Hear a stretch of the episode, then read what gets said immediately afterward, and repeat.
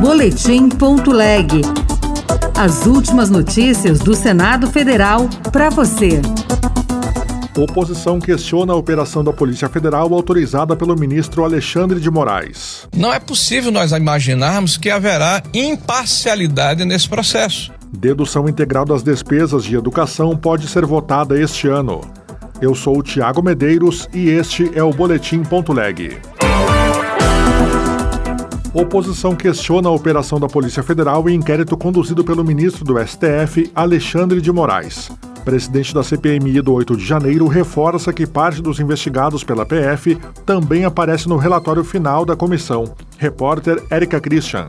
Senadores aliados de Jair Bolsonaro questionaram a operação da Polícia Federal, que resultou na prisão de três pessoas e em mandados de buscas e apreensão contra ex-ministros e militares ligados ao ex-presidente da República. Ao citar que o Partido Liberal também foi alvo da PF, o líder da oposição, Rogério Marinho, do PL do Rio Grande do Norte, argumentou que trata-se de uma perseguição à maior legenda oposicionista com vistas às eleições municipais e questionou a isenção do ministro do Supremo Tribunal Federal, Alexandre de Moraes. Não é possível nós assistirmos uma investigação em que claramente aquele que é a pretensa vítima dessa ação é quem conduz o inquérito.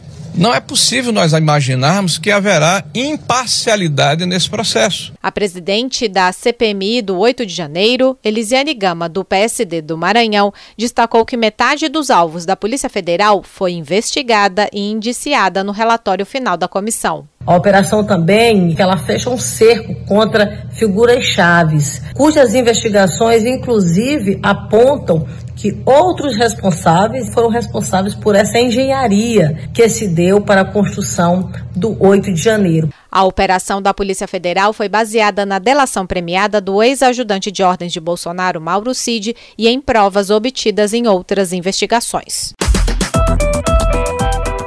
A dedução integral de despesas com ensino no imposto de renda e o marco legal dos jogos eletrônicos serão votados este ano na Comissão de Educação.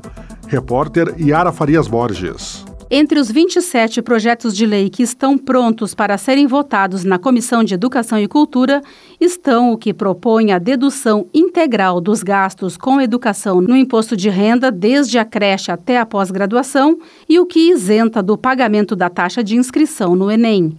Já a proposta que cria o marco legal dos jogos eletrônicos traz medidas de proteção de crianças e adolescentes como impedir a compra dos jogos sem o consentimento dos pais e sistemas de denúncias. A relatora Leila Barros, do PDT do Distrito Federal, disse que o projeto preserva os menores da exploração comercial e de contatos de risco. A gente sabe, enquanto pais, a nossa maior preocupação é justamente essa questão da navegação das crianças, dos adolescentes nessas plataformas. Então, o compromisso é total com essa proteção. Também poderão ser votados o projeto que reserva vagas para mulheres vítimas de violência doméstica em cursos do Sistema S, o que cria o Dia Nacional de Combate ao Estupro em 25 de outubro e o que autoriza o compartilhamento com o poder público de dados do Censo Escolar da Educação Básica e exames de avaliação de estudantes presidente do Senado diz que a PEC da comercialização do plasma humano só será votada em plenário após solução de impasse na Comissão de Constituição e Justiça. Repórter Bianca Mingotti.